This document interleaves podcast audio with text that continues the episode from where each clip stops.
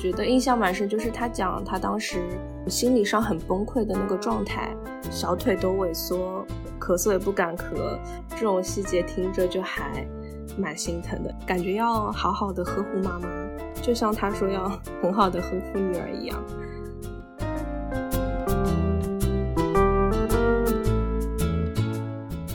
就是无论说我选择家庭还是我选择事业，我会更加坦然一点。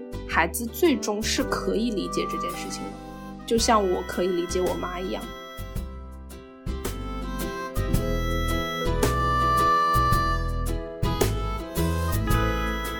就我还是希望我妈每次录播课的时候非常轻松愉快，没有压力的，保持一个不快不慢的节奏，这样子一直聊下去。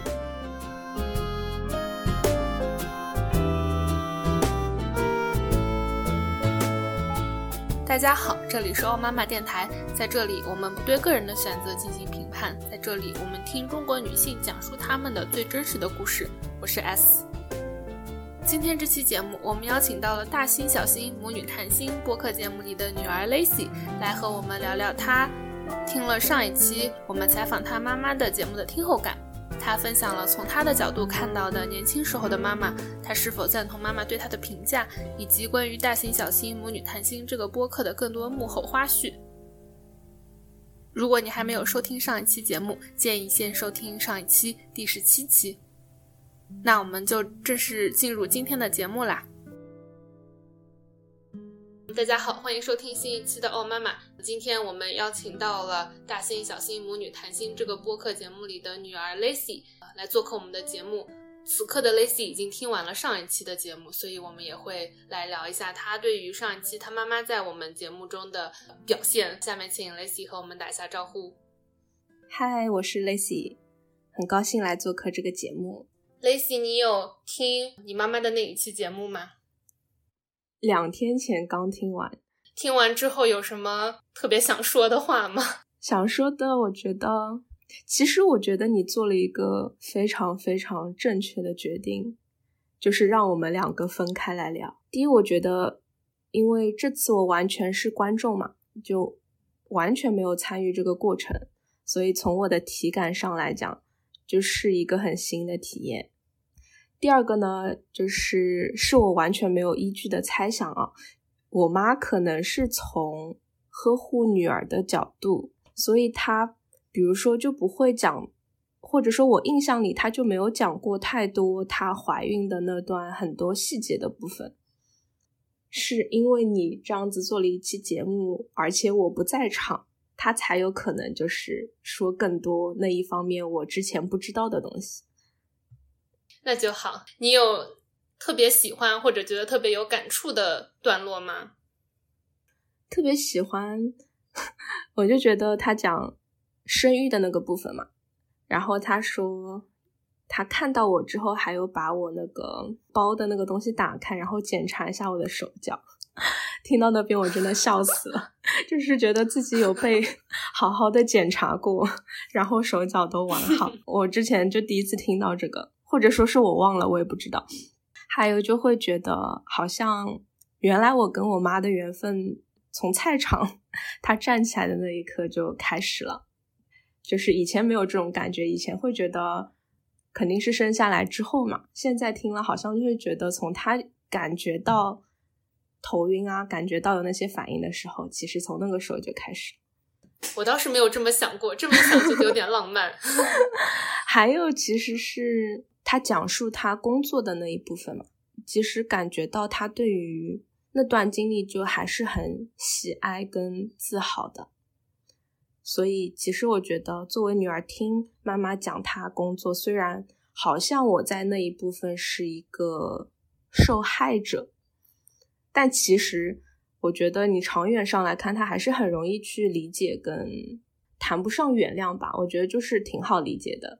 听妈妈那么开心，在就是她年轻的时候有她那一片的事业，就是这些就是最大的感受。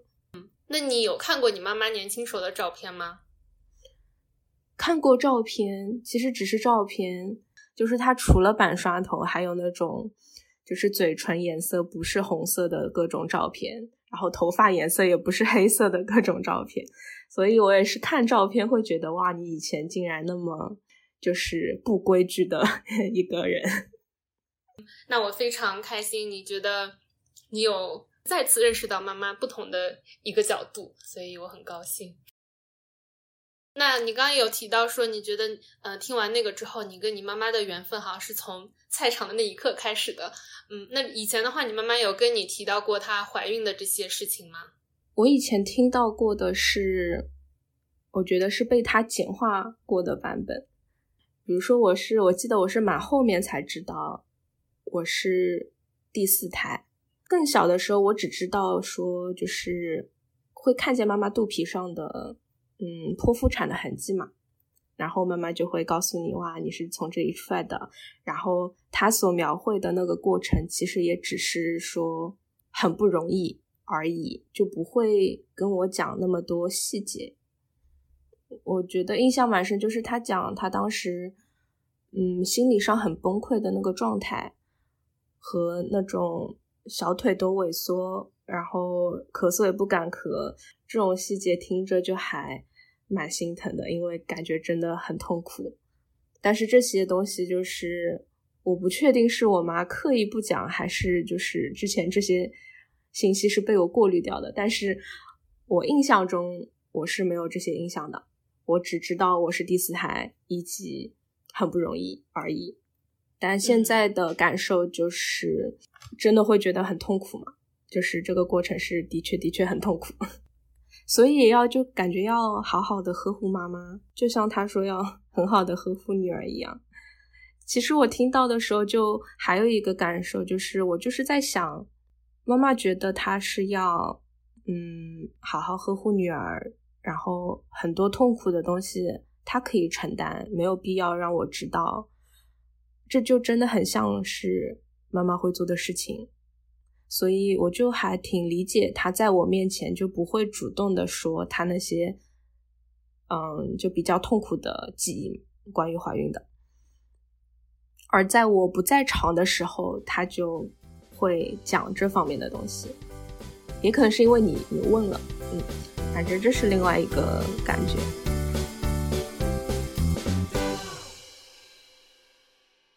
因为你刚前面有提到说关于小时候。嗯，你妈妈在外面打拼，你那里可能会有一点对你来说不是特别愉快的记忆。像你妈妈说的，你是跟你的外公外婆待的时间比较多，用现在的话语来说，可能是当时的留守儿童。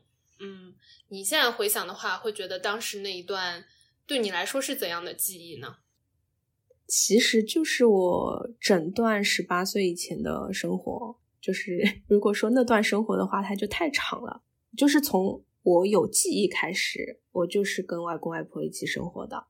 然后之后，我妈在我上初中之后回到上海，她是回上海的，但是很长的一段时间里，就是她回上海之后，还是蛮长时间，我是跟外公外婆一起住的。那段生活就是我十八岁之前的一整段。怎么讲？我觉得我外公外婆就是很慈祥、很善良的老人。我外婆呢，就是负责我的衣食起居，然后外公呢，就是负责学习啊、娱乐啊，就是衣食起居以外所有的事情。至少我觉得是有把我照顾的很好了。就像是外婆，她也会每天翻花样的做好吃的，然后问你早饭想吃什么啊，然后晚上想吃什么。外公的话，小时候就每个礼拜六。当时我还很小嘛，每个礼拜六就会去我们家周边的有一个小公园，就是小时候不是有那种投币，然后你就可以摇啊摇，什么打地鼠，就是各种那种游乐园设施，但那些所有都是投币、碰碰车这种，就会玩一圈。我小时候也是上海刚刚有超市的时候，那种联华超市还是华联超市，然后就会去兜一圈超市。然后回家，这就是我们周六的固定项目。因为我外公就是那种，你进去超市你随便拿，外公买单，就没有什么是我想要他拒绝给我买的，就是没有这种情况。所以当小朋友知道你每周都可以去，而且每周你可以无限量拿的时候，你也就不拿了，你就知道，那我就这个礼拜 买一点点，下礼拜再买一点点。在后面，比如说开了书店，就是上海会开始有新华书店的时候，那我们周六的节目就变成小公园加上超市加上书店。在后面长大了，那就是超市加书店，就没有公园的那一部分了。就是至少我现在回忆起来这一部分，嗯，还是蛮愉快的嘛。他也会每天检查我作业、签字，就是负责学业的那一部分，帮你买好所有的课外书啊，就是有好好的被照顾到，能算一个是比较开心的留守儿童的，就是非常宠我的。那你妈妈有提到，嗯，寒暑假的时候的话，她会让你飞去她或者去她当时在的城市，你对这个还有记忆吗？嗯，当时去见到妈妈的时候，寒暑假的状态是什么样的呢？有一些记忆吧，我我记得就是去坐飞机去深圳去找她，也有坐火车去找她。记忆很简单，就是跟我妈的暑假就是可以很晚睡觉，很晚起来。可以吃宵夜，就是非常没有规矩的暑假，就是非常自由，你想干嘛就干嘛。因为妈妈也是会很晚很晚睡觉，然后吃宵夜，所以整个暑假的记忆就是很自由嘛。你可以去到一个不一样的城市，然后参与一点点我妈的工作。她在工作上，大家就会叫她郑老师，就觉得啊，她是一个很厉害的化妆师。但是因为我。记忆中的妈妈就还是说没有板刷头的，我觉得她还是妈妈的样子，就没有见过她 超级短头发的那段时间是没有的。但是模糊的记忆就是很自由、很开心，可以跟我妈在一起，然后妈妈就会给你买各种各样你想要、喜欢的小东西。想念妈妈的那种时刻，主要都是发生在暑假结束。刚刚结束，然后回到上海的那段时间，后面时间长了就比较好了，然后就到下一个暑假了。你当时会去看妈妈给别人化妆吗？会啊，看她化妆，然后在旁边看别人拍照，然后我妈也很喜欢给我画、给我换衣服、给我拍，所以小时候就会有很多照片。小一点的时候是可以很听话的，妈妈让你摆什么姿势，往哪里看，你就是可以做的。然后长大一点了就不要拍了，那还挺好的，有很多艺术照的感觉。对，有很多艺术照，有很多相册，相册也是妈妈自己做的，因为就是他的本行，嗯，她就可以直接帮女儿做这个。其实。嗯，在跟你妈妈的聊天里面，她也有提到当时准备出国的比较波折的经历。反正最后的结果是你一个人去了芬兰，嗯，就感觉是妈妈在安排这个事情。但是你当时会有参与到这个决策里面吗？妈妈会问我意见啊，那个时候很小嘛，十八岁都没有，就我觉得我是很肤浅的说想。就它不是一个认真思考过的结果，它只是说我可以不用高考，可以更自由，那当然是很想出国，就是很简单的想法。那你还记得你当时第一次去芬兰的时候，你还记得当时跟妈妈分别的场景吗？具体那一次，就是我们分别太多次了，所以在机场告别是一个非常常见的场景。都不要说我出国了，就是他之前每年去外地的话，那这个场景就也会发生。他可能只是发生在家门口，或者火车站，或者机场。比如说我妈先出去，这是发生一次；我去暑假找她，我再回上海，那又是一次。所以他就还蛮经常。等到我出国了呢，他送我出去会发生一次，然后我暑假回来又走，那又发生一次，就是在机场。我们两个抱头哭的这个场景，每一次都是这样。每一次，直到我出国很多年了，本来觉得你会习惯这个场景，然后就可能就习惯就不会哭了。但是没有，就是到后面五六七八年以后，我们还是会在机场两个人就是还是会哭的。这是固定保留节目。妈呀，那好，很。我不知道，我可能太冷血了，我从来不会的，我都是很高兴的就走了。我们每次都会哭，就是嗯，每一次都会。那你觉得你在芬兰，特别是刚刚去读书的时候，会不会很想家，很想念妈妈？后面就没有了，就是自己毕竟是一个新的国家嘛，然后你就会觉得，就突然又更加更加自由，因为你完全可以自己掌控你自己所有的时间，而且又有那么多新的东西你可以去探索嘛，所以就不会有那种想家的时刻。那其实时间就到了现在，嗯，你最后一次回国是什么时候呢？嗯，哎，我有点记不得了，反正是一个十一月，两年前吧，就还是说大两年前左右。嗯。嗯，那是二零一九年吧，十一月，是疫情之前的十一月吗？对对对，疫情是二零年的话是，嗯，一九年的十一月，但是那次我没有见我妈，是因为工作的问题，我待了两个礼拜，然后见到我妈的话，那个是应该一九年的前半年的时间，那真的已经超过两年了。就这两年里面，会有想要回国吗？会有想啊，但是他的意愿没有真的强到 我可以。回国隔离那么强，对，让我隔离三十天，然后捅无数次，就是没有到我一定要一定要回国的那个状态，所以又加上说有跟我妈录这个播客嘛，就算没有回国，感觉沟通也比以前任何时候都要更多了，所以就还好。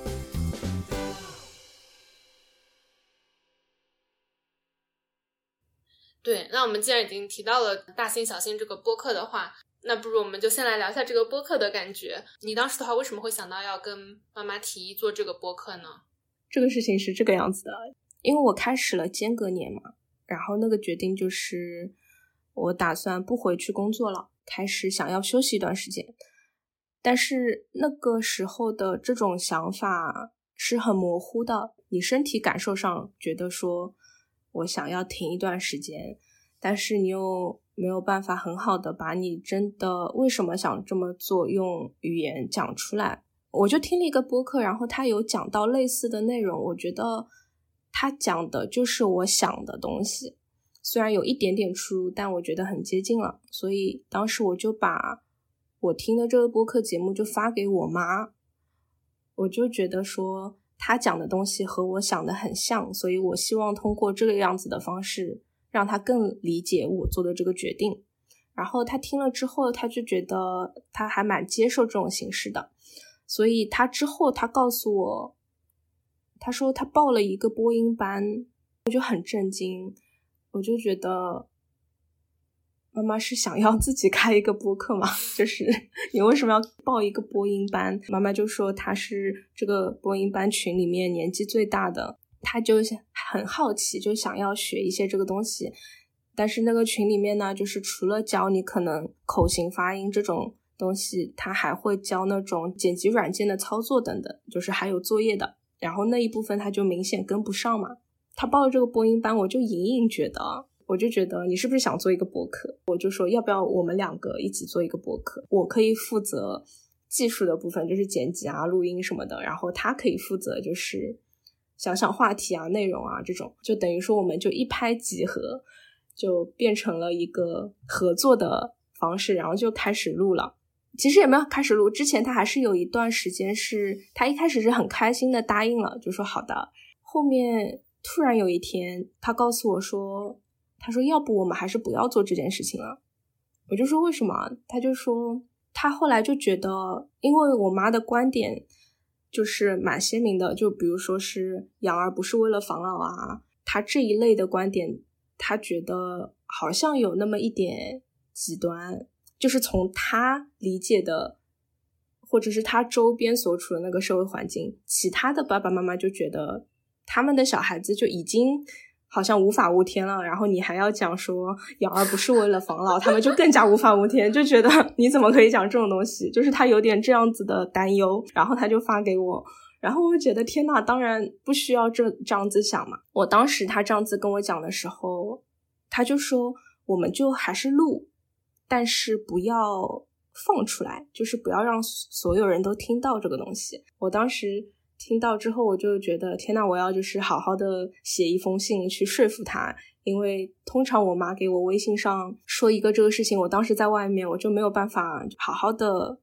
讲述我的想法嘛，所以当时我回家就写了一封很长的信，就是说了所有他不应该听那些话，他需要就我们还是要做这个节目，然后要把他放出来的所有的观点跟论据，然后我就写了一封信给他，他第二天看了之后就说好吧，就是我们还是录吧，于是就正式开始了。原来还有这一出，那还挺好的，幸好你坚持了。一开始的想象其实也只是。我有挺多时间的，然后我觉得跟妈妈录音也蛮有意思的，就很想试试看嘛，做做看。其实我觉得不放出来也不是什么大问题，但是不放出来的理由，我觉得实在是太夸张了，所以 反而很坚持的说，我们一定要放出来。那你觉得在制作了这个播客两季之后，你觉得你跟你妈妈之间的关系会有什么变化吗？关系更复杂了。真的吗？没有啦，其实就是你知道有一件跟妈妈一起在做的事情，然后呢，就有点像是合伙人一样的。你要做这件事情呢，你可能是需要有相同的愿景的，你们一起想要把这个播客做成一个什么样子。所以，呃，有了这个播客之后，我们的沟通是明显比之前多了很多的。我觉得差别就是在于。我没有觉得我对他的认识产生了变化，他其实没有什么变化，只是说原本那些比较隐约感受到的东西更加明显了。就是有些话可能我妈不会讲，以前没有机会讲，但是播客的话，他需要非常认真的、好好的把那些话讲述出来之后，很多话就会觉得就让我更加确定的感觉很安心。我觉得这个还蛮明显的，嗯，可以举一两个例子吗？就最最开始的一期，我们讲就是我之前工作一直不回他消息，然后我们沟通就很少嘛，妈妈就会讲说，其实你只要回个表情就可以。包括他讲说，我说我之前就会觉得工作上的很多事情，我担忧的事情，如果也告诉妈妈的话。好像这个担忧就变成了需要两个人去一起承担，然后过了很久，他还记得那件事情，我就觉得这件事情好像对我妈造成了比我都更长时间的困扰。我妈就会，她就讲说，其实困扰谈不上，然后她觉得如果说这件事情可以帮到我的话，那也很好，就是如果能够她用语言讲出来。这件事情对她其实谈不上是困扰的话，我就会觉得那还蛮好的，就是这种感觉。嗯，好多时候可能大家就会用自己的想象去想象对方吧，但其实可能对方有不一样的想法，说出来的话会比较清楚一些。对，是的，是的。嗯，我不知道你们以前是什么样感觉，你会觉得自己跟妈妈是更。就大家是成成年人对成年人的那种感觉吗？还是会依然觉得这是妈妈跟女儿的感觉？可能也不冲突啊。那我觉得是转了的。我觉得如果按照我的理解，就是当妈妈还在帮你做一些生活中或生命中的决定的时候，那还是妈妈跟女儿的关系。当妈妈允许女儿，或者女儿也坚持说。我生命中的决定是我有能力自己去完成、自己去做的话，自己去选择。从这个时候开始，我觉得那可能就是母女关系加上成年人跟成年人、成年的母亲跟成年的女儿的关系了吧？那你觉得做播客之后，这种关系会更加的明显吗？因为你刚刚提到说你们俩其实是一个合伙人的感觉，嗯，那我觉得不管是怎样的合作的话。就肯定会有一点小冲突啊之类，就大家想法可能不是一百分之百的完全契合。你们会有这些时刻吗？就不是特别完全契合的时候？目前还没有遇到过哦，是我狭隘了。我觉得，因为播客做的时间不是很长嘛，我觉得之后一定会有摸索的阶段，跟可能想要，嗯，我想想怎么讲，绝大多数时间是没有的。然后我妈通常是很快的就觉得我们这样子就好，这种状态。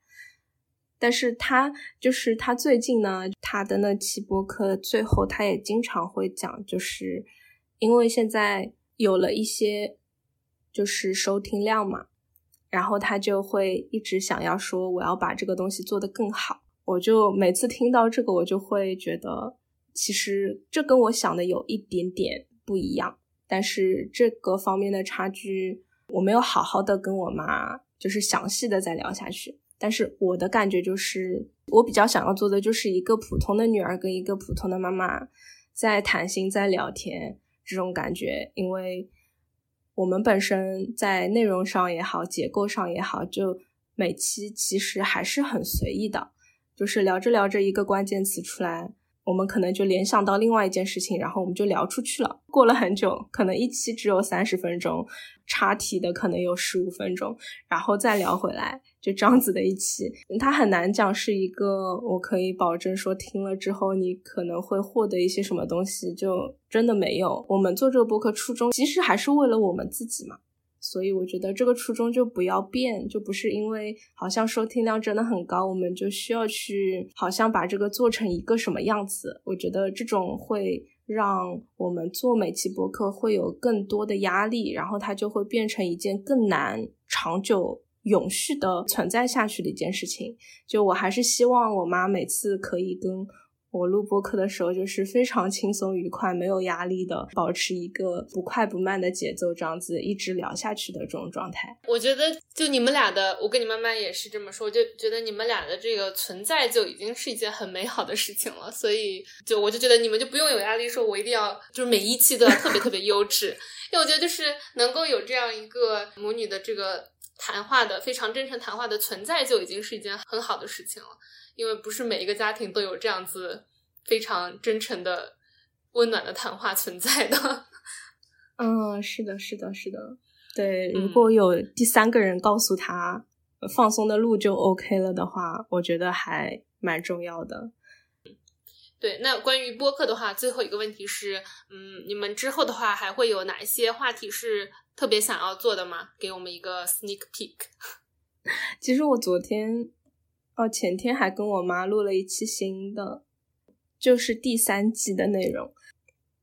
这季是我妈想的，就是我们这一季会叫做有代沟，所以每一期我们就会讲一些妈妈这个年代，其实她可能不能代表她所有那一代的人，我们只能说从两代人的我们各自的角度去讲一下我们。不同的观念嘛，因为很多事情上面，其实我跟我妈还是有很大的不同的。然后这个不同，可能不一定是来自于代际，也可能是我在芬兰，她在中国，和我们整个成长的背景都不一样嘛。所以有太多事情，我们都持有不同的观点，所以我们就会觉得第三季就，嗯。遇到一些我们那种意见不合、观念不合的事情，就拿出来聊一下。然后我们也也不是想要说真的达成一种共识或者什么，只是说以一种比较平和的对话的形式来沟通一下。大家各自这么觉得或者各自坚持的想法的背后，都是有非常合理的逻辑在的嘛。但是你通常这种代沟导致的冲突，可能就是因为大家没有好好的沟通这件事情。但其实，如果你坐下来真的好好听对方讲他为什么这么想，我觉得到达理解就是接受那个代沟的存在。呃，你不一定要共识，但是你就看到他为什么是这么想的就就够了。所以我们就第三集应该就会针对这个有代沟展开一些母女所有意见不合的事情，包括他讲他觉得你现在就是一个小姑娘生命中最美好的时候，然后我就会觉得天呐，你这样子讲不是很可怕吗？因为我现在最好，那我就是开始渐渐的走下坡路嘛，就会有这类的事情，我会我会觉得天呐，很不一样。然后我就问他为什么，然后他就会说：“你现在可以完全只为自己考虑，你也没有结婚，也没有孩子，到你之后，你就会有更多家庭的责任嘛。”然后我就问他：“那你觉得你现在退休，难道不是你这一生最开心的时候吗？”因为他之前有做过之类的表达嘛。我就觉得，那结论是不是当一个女人她把自己放在第一位，就是你年轻的时候也好，等你退休的时候也好，当你把自己放在第一位的时候。那个就是你最开心的时候，然后他就会说，那也不是因为生孩子这件事情，这个过程也是很开心的。我觉得他这样子就有点就是前后逻辑不自洽嘛。所以这这一部分的话题我们当时讨论了，但是也也没有就是很完整的放进我们新的一期播客，因为我们那个又是偏题了，所以整段剪掉。但是后面我觉得我还是会，就是我们各自好好想一想他。然后再针对这个要不要养育孩子，然后孩子对于一个女生到底是怎么样子的一个选择，就是应该也会在有代沟里面做一期这样子的内容。哇，那我觉得会特别特别好，非常非常期待。那我们聊完了播客这一部分的话，回到最刚开始时候有提到说，嗯，感觉你们两个人可能是有互相呵护的那种感觉，嗯，因为在播客里面的话，因为我有提到说，我感觉妈妈和女儿之间的情感都是很复杂的，在我看来，但是你妈妈就说她跟你之间没有，她跟你之间就是非常单纯的呵护的情感。你觉得你对你妈妈之间有复杂的情感吗？对我听到这个的时候，我就在想。到底什么是这种复杂的羁绊、复杂的情感？然后我就不是很懂，所以我觉得答案应该就是没有，应该就的确是蛮简单。因为我觉得我可能都理解不了这道题目，所以的确我觉得就是比较简单的。她就是一个就是很温柔，然后好好保护女儿的妈妈啊。我又酸了，我做这个节目老是很酸，就经常录不下去。嗯，好的，那那我觉得很好，因为你妈妈当时就说不信你去问我女儿，然后我就想，哼，那我一定要问你女儿。OK，嗯，好的，得到了这个伤害我自己的回答。嗯，那还挺好的。那你觉得你妈妈在播客里面讲的对你的？判断是准确的吗？她就会觉得你你就是一个非常单纯、非常理想化，所以可能嗯比较适合北欧这种，在我我感觉来是比较单纯和理想化的社会。嗯，我觉得我一我经常被这样子 comment，我就是经常获得各种各样人讲我又理想化又单纯的评价。我以前会觉得，我以前不是很了解自己，但是我我现在间隔年过了一年，花了很多时间在自我探索这件事情上，然后观察自己，观察别人，我的确的确发现，我就是我是一个非常理想化的人，这个很确定。然后是不是单纯？我觉得，我觉得至少说我是我的默认模式，就是我是会以最大的善意去看待所有人和事情的。然后我也很在行这么做，就是这是我对自己的观察嘛，所以我还是觉得 我妈的判断是是蛮准确的，至少说到现在为止，我对自己的判断跟我妈对我的判断是是一致的。嗯，那 我真的又接不下去了，就觉得嗯，好的，那非常恭喜你们。对不起，我太酸了。嗯，没有找出来冲突这对母女。对，就是那种嗯，好吧，那就恭喜你们，祝福你们。我实在没什么可说的。嗯，OK，那我最后还要再挑一个事，因为我觉得在你妈妈的表述里面，她就会说我为女儿铺了这样一条路，呃，然后现在女儿很优秀，我很高兴。我不知道你听到你妈妈说是她帮你铺的这个路，你会是什么样的感觉？你会觉得是人生是被她掌控了吗？至少说前二十年的人生，我觉得是，而且这也很明显。我不知道你有没有这种时刻，我们差不多大，就是我是在我二十五岁的时候有一个明显的觉醒的感觉，就是有那种突然知道什么是自我认知了。的那种感觉。然后这个时刻就是很清晰的发生在我二十五岁的时候。然后我现在回想起来，我会觉得，我二十五岁之前，对吧？你出生，然后幼儿园、小学、初中、高中这样子上上来，被安排出国，然后出国之后就实习工作，这个过程来讲，绝大多数都是一个小朋友听妈妈的话的安排做出来的事情。我是对于要留在芬兰，就毕业之后要留在芬兰，还是要回国的这个选择，我是没有明明确的偏好的，就是我不觉得我一定要留在芬兰，或者我一定要回上海都没有。所以这种时候，我妈会有明显的偏好，她会觉得你毕业之后你就留在芬兰。然后你工作一段时间再说。虽然他到后面是会有一点没有那么强硬，就会觉得如果你想回国那也可以，那如果你想留在那边那也可以。但是他之前那段时间还是比较坚定，说北欧更好，就是你应该留在那边的这种。所以毕业之后，你当然因为妈妈要你留在北欧，所以你就是一个我需要拼命找到一个实习，然后。工作留下来的这种目标，然后这个目标是因为我妈而存在在那里的。进了公司，那你自然就是好好工作，一年一年这样子下去，直到我二十五岁，我会开始觉得啊，我需要开始做自我探索了。所以我会觉得二十五岁之前就是真的是不懂嘛，就是脑子没有发育好。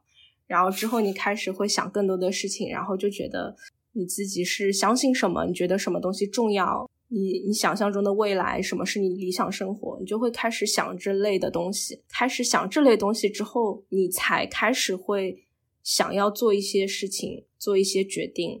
而当你自己有想法的时候，妈妈的角色就真的慢慢淡掉了。就比如说，我有想法，我告诉他，无论他是支持还是反对，我还是会想要这样子做。就是他那一部分的说服已经是很无力了，而且。女儿也长大了嘛，我的决定是我深思熟虑之后做过的，所以妈妈这个时候如果是以一种建议的方式，或者比较强硬的说啊，你不要回国，或者你怎样怎样，她已经完全不能够影响我了。就是如果女儿已经长成一个你会好好思考的个体的时候，这些外界的影响，我觉得都很小，所以到这个时候，妈妈就知道。啊，她在这个时候已经不能说完全帮女儿做所有的决定，再继续把这条路铺下去了。所以她能够铺的路，也只是说，我觉得到一个女儿二十五岁之前为止。对，那我觉得这么一说的话，也是完全可以理解。那最后的话，最后一个问题是，你觉得这个，嗯，整个的经历，你觉得如何呢？因为之后的话，我可能也想找一些这样子的类型的母女，然后来做这样子类型的节目。你觉得整个过程对于你来说是怎样的体验呢？就像最最开始讲的嘛，就是，嗯，你能有一个第三方去采访我妈，再来采访我，然后我们各自可以找听对方的内容的话。我觉得是很难得、很珍贵的一个机会嘛。如果有人愿意去做这样子的事情的话，我的确觉得就很有意义。而且，特别是从我的角度，因为我们一直在对谈嘛，就从我的角度的话，你把我们拆开来是很好的。可能别人你把他们凑在一起也很好。但这一整个过程下来，我觉得我会更加理解我妈之前说，就是之前要是说唯一有一点。母女，我不知道说复杂的 情感吗，还是什么？其实就是我会提到一点点，小时候有一段时间就是很思念我妈，那就是暑假结束的那段时间嘛。但我后来又听到我妈会讲她工作中，你听她讲述她的工作是开心的时刻，你又会觉得这是一件非常容易理解的事情。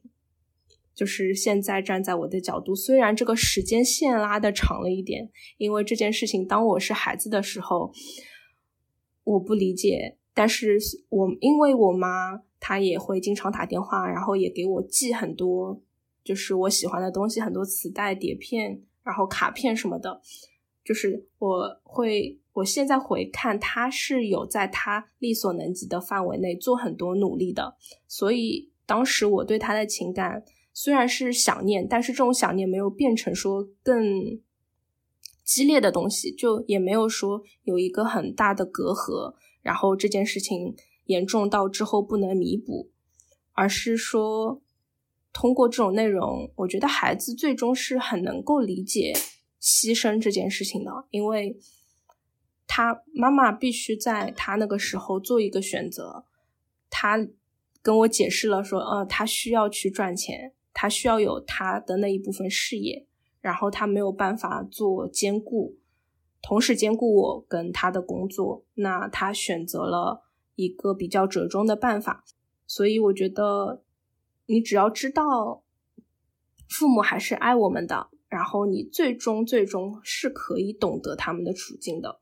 这件事情可能发生在你二十五岁之后，也可能发生在自己变成父母之后。但是长远长远来看，这件事情不难解决。所以我现在会觉得，如果有一天，虽然我完全没有想好我要不要当妈妈，但是我觉得，如果有一天我在这个处境，我做这个选择。我会更加坦然一点，就是无论说我选择家庭还是我选择事业，我会更加觉得我不一定所有的时间全部都要留给孩子，因为我觉得孩子最终是可以理解这件事情的，就像我可以理解我妈一样。就是这个是我们做完这两轮之后我有的新的感受，就是我之前没有这样觉得，但是我现在觉得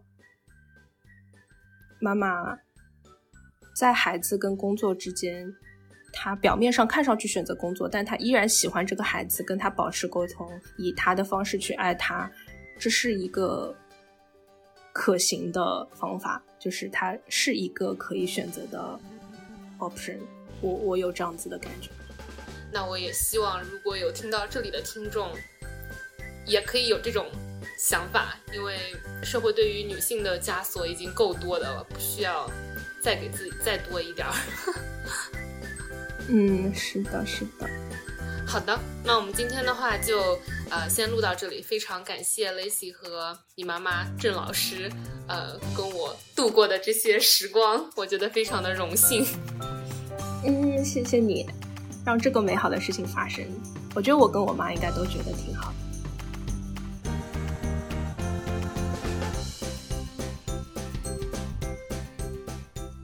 以上是今天的节目，感谢你的收听。如果你喜欢奥妈妈，欢迎分享给你的父母、朋友，在社交媒体上分享，在小宇宙上留下你的反馈，也欢迎在 Apple Podcast 上给我们打五星好评，帮助更多朋友发现这个节目。